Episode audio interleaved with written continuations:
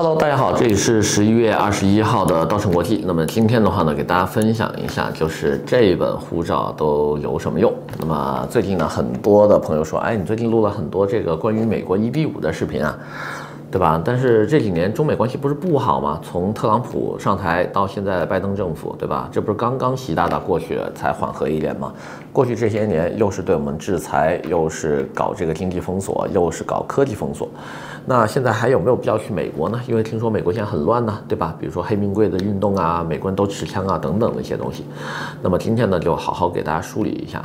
美国真实给我的感受哈，因为当年我在加拿大读书的时候呢，曾经去过三次美国，然后呢，我的弟弟是一直在美国生活的，那么几次去美国给我的感受哈，我先不说那边的这些个暴力事件，或者是这个凶杀案啊，还有包括这个呃全民持枪的这个东西到底好与不好，我只能说我去过的城市，比如说加州的尔湾呢。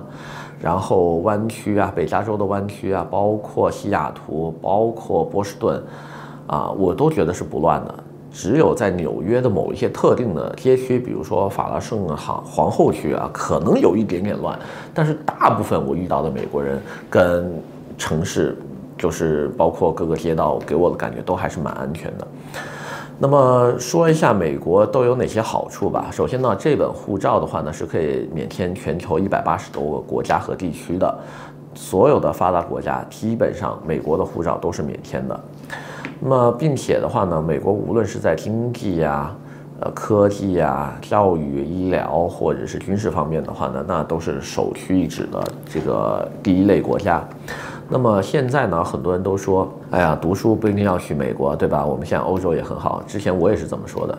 但是呢，无可否认的是，美国在大学数量这一块确实是，呃，怎么说呢，就可以覆盖到所有阶层的这个教育需求，并且的话呢，它的高考一定是比国内容易的。首先说一下为什么哈。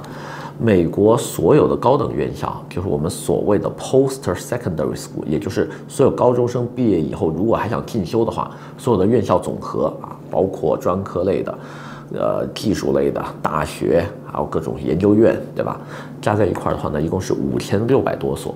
每年美国有多少高考人数呢？按照去年美国 SAT 的报名人数，全球加在一块儿也就一百五十多万。一百五十多万的高考学生竞争五千六百多所高等院校，那相信你这个受教育的机会应该是很丰富的了。国内的话呢，去年的高考人数一共是一千多万，而国内所有的把民办的这些高校哈算在一块儿，就本科加上这个专科，全部加在一起也就三千多所学校，三千多所学校对应一千两百多万的考生，以以再去对比这个美国的这个。五千六百多所学校对应一百五十万的考生，大家谁的受教育机会多一些啊？可想而知。那么教育质量来说的话呢，QS 前一百的大学里面呢，总共有二十七所美国大学，对吧？我们耳熟能详的哈佛、耶鲁、麻省理工、普林斯顿、普渡，对吧？然后这个南加大啊等等，这个哥伦比亚，呃，就就就一数是一串的，国内。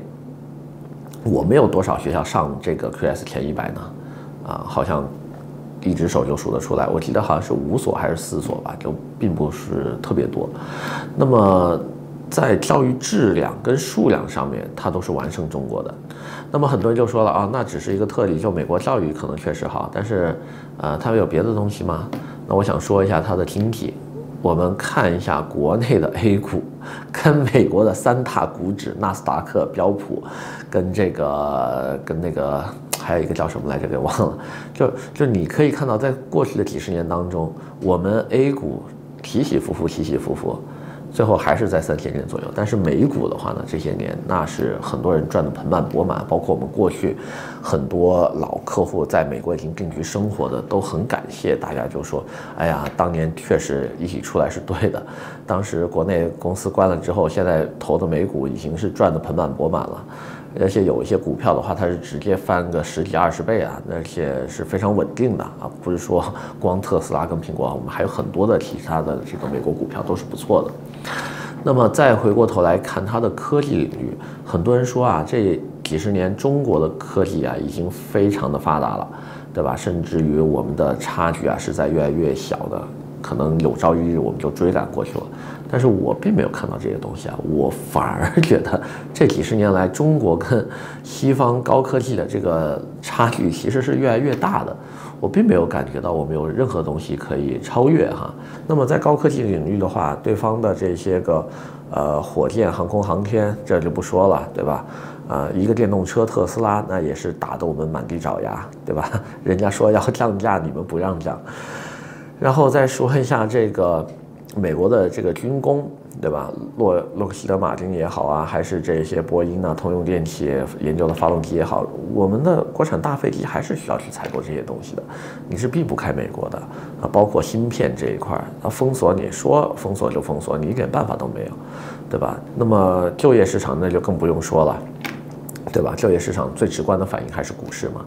那么很多人就说，那美国也没有那么强啊。那我反过来说一个例子哈，就不说美国这个国家，我们只比美国一个州，美国加州一个州的经济啊 GDP 啊，今年已经超过了英国全英的 GDP 总量，已经单独哈，如果把美国州加州独立出来。已经可以排到世界第五的 这个位置了，所以我们可以想象一下，现在在很多方面，美国还是领先我们的。所以呢，我的意思就是说，这本东西或者是美国绿卡有没有用呢？如果你抛开政治对立、国恨家仇这些方面的东西来说的话，你只是看它的实用性，无论是居住、生活、教育、养老，其实它都是很实用的一本东西。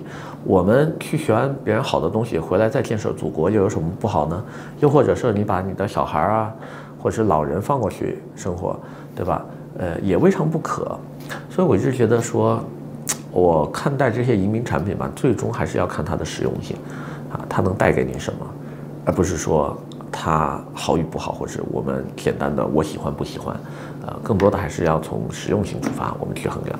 那么今天呢，先给大家介绍这么多，我们下回再见。